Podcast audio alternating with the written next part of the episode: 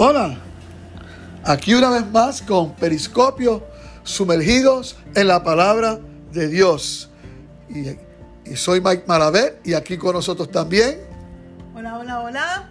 Ceci Dávila, qué bueno que están conectados con nosotros.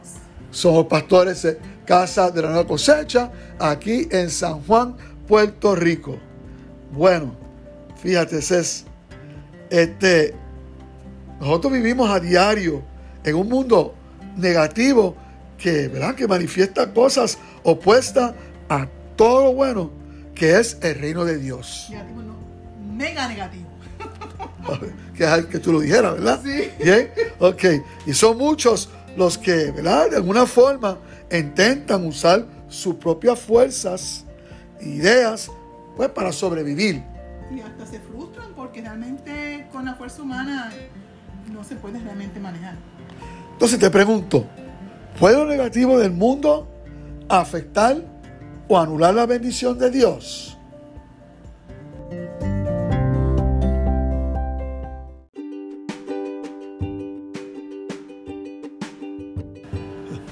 Mira, sabemos que luego de la caída de Adán y Eva, las cosas se complicaron para todos los seres humanos. ¿Verdad? Eh, eh, porque el mundo pasó a las manos de alguien que ni nos ama ni quiere saber de nosotros realmente. Bien, y estoy hablando, ¿verdad? De Satanás. ¿Ok? Con todo, fíjate, pero con todo y el error que cometió, ¿verdad? El ser humano, Dios se determinó a amarnos y manifestar su solución eterna, ¿verdad? A la situación, a la problemática nuestra. Y eso es a través de Jesucristo, su Hijo. Entonces, pues, fíjate que en la Biblia se nos presentan tres ejemplos. Son muchos, pero hoy hablamos de tres ejemplos interesantes que dan la respuesta de Dios a esta pregunta. Entonces, el primer ejemplo lo vemos en la vida de Isaac, el hijo de Abraham. Bien, o sea, vamos a leer un momentito en Génesis 26, unos versículos. Del 1 al 3 dice y lee, un hambre terrible azotó la tierra, como había ocurrido antes en tiempos de Abraham. Así que Isaac se trasladó a Geral, donde vivía Abimelech, rey de los filisteos. El Señor se le apareció a Isaac y le dijo, no desciendas a Egipto, sino haz lo que yo te digo. Vive aquí como extranjero en esta tierra, y yo estaré contigo y te bendeciré. Yo con estas palabras confirmo que te daré todas estas tierras a ti y a tu descendencia, tal como le prometí solemnemente a Abraham, tu padre. Todo iba bien en la vida de Isaac, ¿verdad? Que llegó, eh, hasta que llegó una sequía que afectó al lugar donde vivía. Y Dios le dijo, tranquilo Isaac, sigue mis instrucciones. Y seguir esas instrucciones eran claves para Isaac, ¿verdad? Seguir viviendo bajo la bendición de Dios. Exactamente, exactamente. Entonces, ¿qué entendemos? Pues la bendición es una cosa que se manifiesta en el allí, ¿verdad? De Dios. Exacto el GPS del cielo, donde tenemos que estar localizados por el GPS del cielo. Eso es así. Sí, sí. Entonces, y no necesariamente donde nosotros pensamos que es mejor o lo queremos. Eso es así. ¿Ok? Entonces, mudarse de lugar era un poco complicado en ese tiempo. Como ahora. Eh, pero parece que Isaac pensaba hacerlo, porque por eso Dios le dijo, no vayas a, a Egipto. Ni lo piense y lo piense. Y lo considere. ¿Ok? Bien, pero ante ese desafío, Isaac decidió obedecer y se movió según las instrucciones que recibió de Dios. Entonces Isaac se quedó en Geral. Conclusión. Una conclusión. Número uno de esta noche. La bendición esta es la antesala de la manifestación de tu bendición. Muy importante la obediencia. Porque mira, mira, es interesante que Isaac no hizo, o sea, él no lo hizo todo perfecto. Sí, porque después que entonces ocurrió al... Ay, Dios mío. Él llega allí a Gerar. Entonces, como la esposa de la bien bonita, él hizo exactamente, cometió el mismo error. Que su papá cometió creo que dos veces, ¿verdad? Sí, este, previamente con su mamá. Sí. Y dijo que la, que la esposa era su hermana y fue un revolú y tuvo que Dios intervenir. Para sacarlo de ese lío. Ok. Entonces, este, eh, Dios siempre ha amado a las mujeres. Se, metió para salvar a, su, a su, esposa. y, mira lo que pasó después. Mira lo que pasó después. Según Génesis 26, del 12 al 25. Dice, cuando Isaac sembró sus cultivos ese año, esto es en medio de la hambruna, de la sequía, de la sequía, cosechó 100 veces más grano del que había plantado. ¡Wow! Bien, porque el Señor lo bendijo. Wow. Se hizo, se hizo muy rico y su riqueza siguió aumentando. Adquirió tantos rebaños de ovejas y de cabras, manadas de ganado y siervos que los filisteos comenzaron a tenerle envidia. Así que los filisteos taparon con tierra todos los pozos, ¿verdad? Pozos de agua de Isaac. Eran los pozos que habían cavado los siervos de su padre Abraham. Y que en ese tiempo eran sumamente, esos pozos eran sumamente importantes. Imagínate ahora en tiempo de sequía. ¿Eh? Entonces, por último, Abimelech ordenó a Isaac que se fuera de la región. Vete a algún otro lugar, le dijo, porque te has hecho demasiado poderoso para nosotros. Así. Cualquier, cualquier, comparación a situación en las oficinas de trabajo, ¿verdad? En una empresa que haya ah. pasado quizás a alguien de que, ay, te estás ganando muchos premios, te estás reconociendo mucho, no quiero andar contigo ya. Así que Isaac se mudó al valle de Geral y allí armó, ¿verdad? Sus, sus carpas y se estableció. También reabrió los pozos que su padre Abraham había cavado en ese lugar porque los filisteos lo habían tapado después de la muerte de su padre. Y les, y, les puso nuevamente los nombres que Abraham les había dado. Los siervos de Isaac también cavaron en el valle de Geral y descubrieron un pozo de agua fresca. Eso sí que era bien importante. Pero después los pastores de Geral llegaron y reclamaron el manantial esta agua es nuestra, dijeron ellos. Y discutieron sobre el pozo con los pastores de Isaac. Por eso Isaac llamó a aquel lugar Pozo Esec, ¿bien? que significa disputa. Luego los hombres de Isaac cavaron otro pozo, pero de nuevo hubo conflicto. Por eso Isaac lo llamó Signa, que significa hostilidad. Isaac abandonó ese pozo, siguió adelante y cavó otro. Esta vez no hubo ningún conflicto. Entonces Isaac llamó a aquel lugar Robot, robot que significa espacio abierto. Bien, porque dijo, al fin el Señor ha creado espacio suficiente para que prosperemos en esta tierra. Tremendo. Fíjate que él no dijo, mira, por fin lo logramos, mira, este, esto fue por mi fuerza, sino que reconoció que fue Dios quien hizo eso, quien intervino. De ahí Isaac se mudó a Berseba, donde el Señor se le apareció la noche de su llegada. Le dijo, yo soy el Dios de tu padre Abraham. No tengas miedo, porque yo estoy contigo y te bendeciré multiplicaré a tus descendientes y se convertirán en una gran nación. Lo haré a causa de la promesa que hice a Abraham, mi siervo. Luego Isaac construyó allí un altar y adoró al Señor. Estableció su campamento en ese lugar y sus siervos cavaron otro pozo. ¿Eh?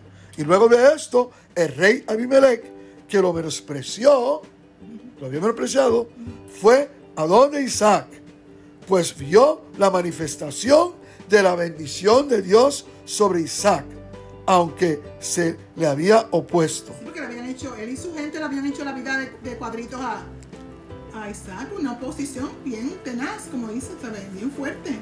Y aquí tenemos la segunda conclusión. La envidia de otros no puede anular la bendición de Dios sobre quienes le buscan y obedecen. ¿Eh? ¿Eh? Entonces, mira cómo dice Proverbios, el libro de Proverbios, ¿verdad? Eh, capítulo 24, versículo 19. Mira, no te enojes por causa de los malignos, ni sientas envidia de los inicuos. Y en el Proverbio 23 dice, no envidias a los pecadores, en cambio, teme siempre al Señor. Es interesante que en ningún momento se vio en ese caso, aun cuando él tenía tanta gente que él pudo haberse organizado como revolú y, y atacar o lo que sea, Isaac nunca estuvo en una postura de ponerse a pelear. ¿Verdad? Siguió hacia adelante. Él siguió hacia adelante. Yo entiendo que eh, eh, eh, él, él, él dijo, pero ve acá, negativa. a mí Dios me bendijo. Exacto. La bendición de Dios ya está sobre mí. Exacto. Yo no voy a perder mi tiempo peleando con la gente, enojándome, porque ya Dios me. Exactamente. Y no importa lo que hagan, no pueden arrebatarme esa bendición. Yo voy a seguir cavando, enfocado en obedecer lo que Dios me dijo y, y- y- y actuar, obrar conforme a la promesa que Dios me hizo.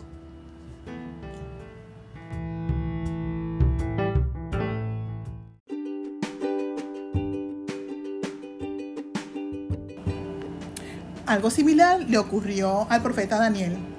Sabes que él tenía por costumbre orar de manera pública, pero Daniel tenía enemigos que le envidiaban igualmente, o sea, porque tenía una posición privilegiada. Sí. Eh, Daniel era el oficial principal que eh, supervisaba a todos los gobernadores de las provincias bajo el imperio. Ajá. Él se reportaba directamente al emperador Darío. Dice Daniel 6, 1 al 9, dice, Darío el Medo decidió dividir el reino en 120 provincias, o sea, y nombró a un alto funcionario para gobernar cada provincia. Asimismo, el rey escogió a Daniel y a dos personas más como administradores para que supervisaran a los- altos funcionarios y protegieran los intereses del rey. O sea, pronto Daniel demostró Ajá. ser más capaz que los otros dos administradores Y ahí vino el problema. Y altos funcionarios. Debido a la gran destreza administrativa de Daniel, el rey hizo planes para ponerlo frente al gobierno de todo el imperio. O sea, que eso corrió como pólvora y puso trending. que, el, el, que el emperador iba a poner a Daniel Ajá. a cargo de todo el mundo. Entonces, los otros, y dice aquí, los demás administradores y altos funcionarios comenzaron a buscar alguna falta en la manera en que Daniel conducía los asuntos del gobierno, pero no encontraron No nada. que pudieran criticar o condenar. Él era fiel, siempre responsable y totalmente digno de confianza.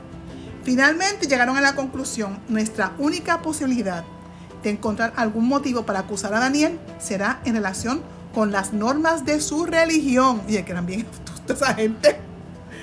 Dice, así que los administradores y los altos funcionarios se presentaron ante el rey y dijeron, que viva el rey Darío.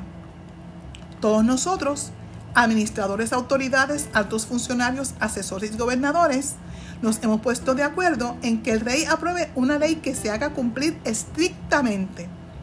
Ordena usted que en los próximos 30 días, todo aquel que ore a quien sea, divino o humano, excepto a usted, su majestad, sea arrojado al foso de los leones. Eso Mano, está Puerto brutal. Rico, sociedad mala fe. Y ellos dijeron, ahora bien, su majestad, emita y firme esta ley de tal modo que no pueda ser alterada. Una ley oficial de los medos y de los persas que no pueden ser revocada. Oye, cualquier comparación de esta acción con lo que está pasando ahora mismo en Puerto Rico, con esas dos leyes que proyectos que quieren hacer de la ley Sí. 184 y 185, Ajá. las maquinaciones que se dan en la política, ¿no? Sí, señor. Así que el rey Darío firmó la ley. ¿Y qué hizo Daniel? Aquí es bien interesante la respuesta de Daniel a esta situación. Cuando Daniel oyó que se había firmado la ley, fue a su casa y se arrodilló, como de costumbre, en la habitación de la planta alta, con las, con las ventanas abiertas que se orientaban hacia Jerusalén.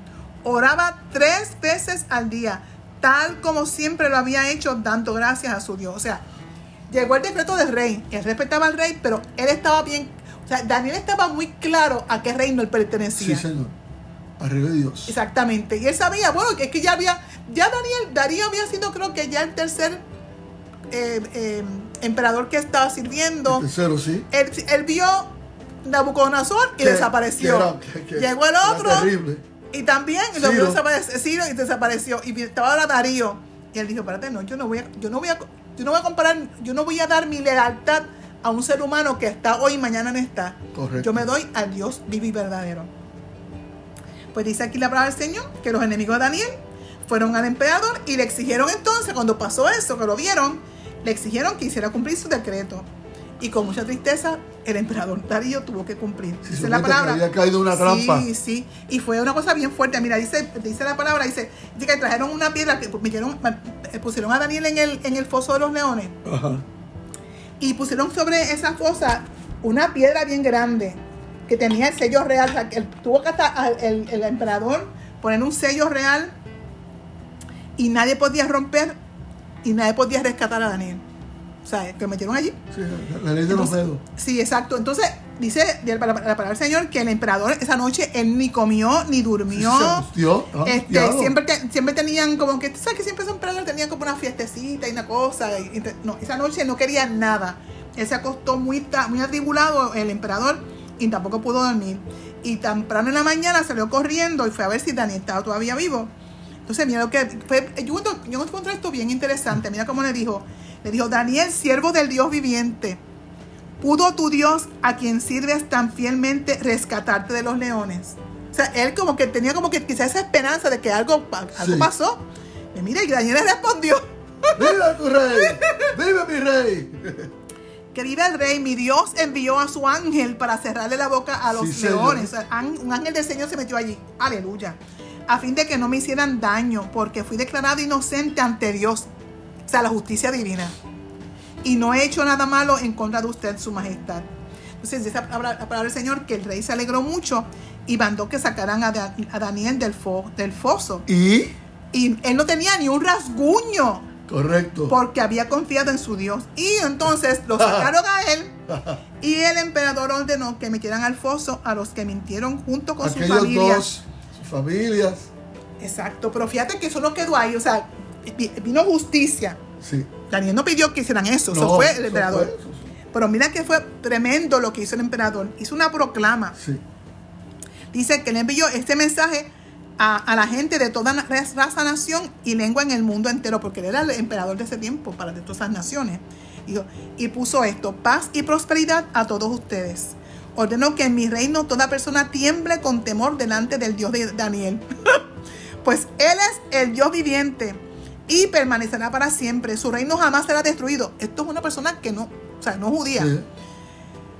Su dominio nunca tendrá fin. Él rescata y salva a su pueblo, realiza señales milagrosas y, mara- y maravillas en los cielos y en la tierra. Él ha rescatado a Daniel del poder de los leones. Así que Daniel, dice la palabra del Señor, prosperó durante el reinado de Darío y el reinado del otro emperador, Ciro el persa. O sea, aquí vemos cómo la maldad y la envidia tampoco pudieron anu- anular la bendición que estaba sobre, sobre Daniel. Y Dios lo mantuvo ahí con ese otro emperador. Fue obediente. Exacto, y él, eh, y Dios le hizo justicia, Dios le hizo justicia, Él no permitió que la maldad de otros dañara su corazón. Yo, nosotros hemos visto eso. Hemos visto eso, ¿verdad, Ceci? Eh, eh, aún en nuestra iglesia, con hermanos y hermanas, este, que, eh, por ejemplo, se da mucho en los trabajos, este, que es un jefe, Humillan, una jefa, menosprecian, humilla, menosprecia. maldad, dicen mentiras, pero no prevalecen. Y es hermanos y hermanas están confiados en la bendición del Señor, ¿ok? Y siguen, y, y no es fácil, pero siguen ahí confiados y a todos Dios, a todas Dios le ha hecho tremenda justicia, ¿ok? Tremenda justicia.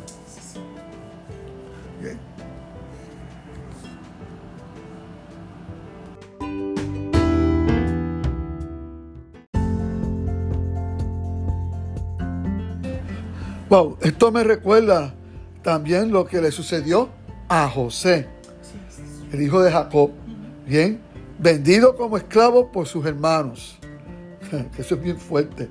es llevado a Egipto. Y luego cuando todo le iba muy muy bien, dentro ¿verdad? de las circunstancias, surge la falsa acusación de la esposa de su dueño, este, Potifar, este, y termina en la cárcel. Yo pensaría que, que Dios olvidó de él, ¿verdad? Pero en ningún momento sale ninguna evidencia en la Biblia de que él se sintiera de esa manera. Al contrario, cuando llegó a la cárcel, se convirtió en el administrador de la cárcel. Sí, y aunque pasan muchos años, ¿verdad? Este, Dios interviene de manera sobrenatural, vez tras vez, y José termina siendo el administrador de todo el imperio egipcio. El segundo en mando luego del faraón. Faraón es rey. No solamente eso, sino que le da las estrategias, Dios le da, el Espíritu Santo muestra la estrategia de cómo administrar el, el, imperio en medio de una gran sequía. Entonces, pues, y luego y luego con todo eso, Dios le restituye todo lo que le fue quitado bajo la injusticia, ¿verdad? No solamente de la esposa de Potifar, eh, ¿verdad? Sino que los hermanos le habían hecho. Eh, este, y, lo usó, usó a José para salvar a, toda su familia, incluyendo su papá y sus hermanos. Bien, o sea, ¿qué vemos? Que en las tres situaciones, la de Isaac, Daniel y la de José, ¿verdad? Observamos que no se puede, que no, que no se menciona que hicieron planes, que ninguno de ellos hicieron planes para vengarse de la maldad de quienes les atacaron. Eso es bien importante. Este, no se menciona que se amargaron, sino todo lo contrario, ellos confiaron en Dios.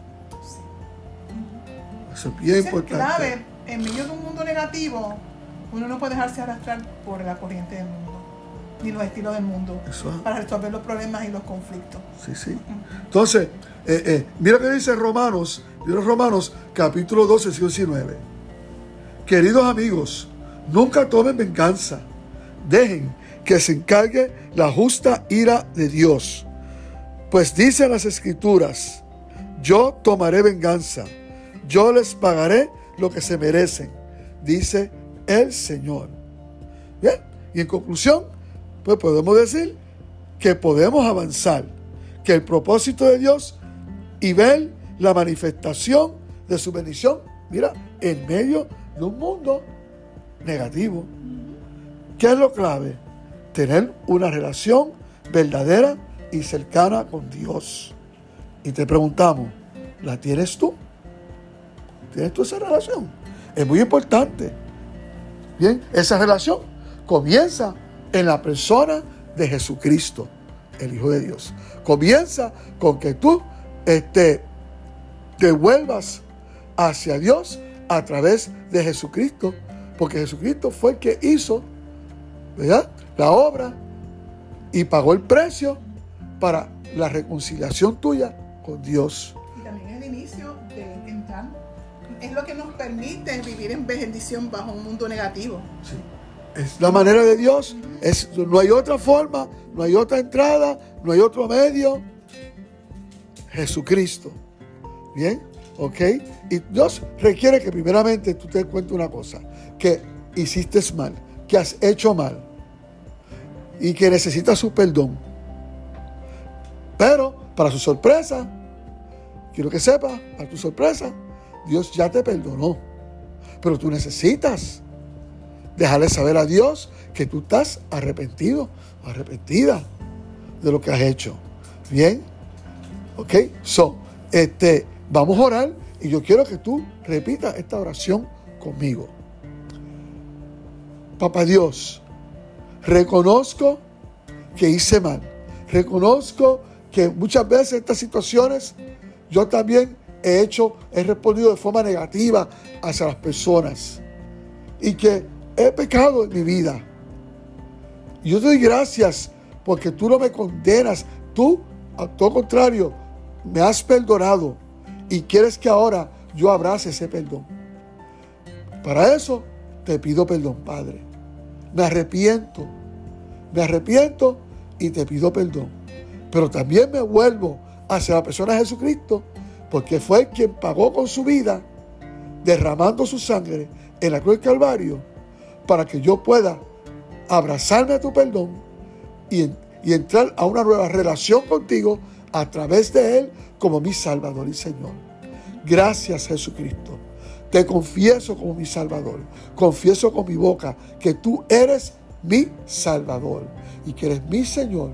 Y entro a esta nueva relación con Papá Dios a través de ti. Tómame, Señor, ahora, Jesús, y bautízame en tu espíritu. Y dame un nuevo comienzo, una nueva vida, en donde la bendición de papá está sobre mí todo el tiempo. Gracias, Jesús. Amén. Una de las bendiciones que, que nos dio Jesús y que le hizo facilito para nosotros en medio de este mundo negativo, en el mundo, una cosa que trajo el enemigo fue la enfermedad. Eso nunca estuvo en el plan original de Dios. Y yo quise tomar la oportunidad para poder orar a aquellas personas que tengan algún desafío de salud. Quiero presentar, quiero orar también por aquellos que trabajan como, como eh, personas que están en, la, como en, el, en la batalla, enfermeros, médicos y todas estas personas que están en el frente de batalla, eh, atendiendo personas que están eh, luchando contra el, COVID-19. Padre, te presento a las personas que están conectadas, familiares que tienen amistades o personas que ellos conocen que tienen ahora mismo desafíos de, enfermedad. Tu palabra es clara diciendo que Jesucristo llevó toda enfermedad y que en todo lugar él iba, él sanaba a, a los que encontraba enfermos. Y dice tu palabra, Señor, que tú llevaste toda enfermedad para nosotros no tener que llevarla nosotros, sino porque tus heridas, por tus heridas Jesús, fuimos nosotros sanados. Y yo te presento cada persona que está conectada. Señor, escuchando este, este mensaje, que abra su corazón y crea que tu voluntad perfecta para él y para ella es su completa sanidad. Por lo tanto, sea mi Dios cancelado y anulado el efecto, mi Dios, de toda enfermedad, todo efecto secundario en los órganos, se reparen órganos totalmente, Señor, sean revitalizados, reconfigurados, mi Dios, renovados y sanados, Señor, en el nombre de Jesús. Amén. Amén. Que tomar la oportunidad de decir que en nuestra próxima reunión, este viernes, eh, se reúnen los jóvenes a través de Zoom. Pueden encontrar información en nuestra página de Facebook. Y también el domingo, en nuestra celebración, eh, el domingo es a las 11 de la mañana. Estás invitado, si no tienes una iglesia donde congregarte, puedes venir tú con tu familia eh, sí, nos gustaría que nos dejara saber anticipadamente a través del Messenger para nosotros poder hacer eh, la organización y la coordinación correspondiente. Pues estamos observando todos los protocolos de para COVID-19. Así que... Muchas gracias por estar con nosotros una vez más. Les bendecimos grandemente. Hasta la próxima semana. Bendecidos en periscopio, sumergidos en la palabra de Dios. Un gran abrazo. Chao.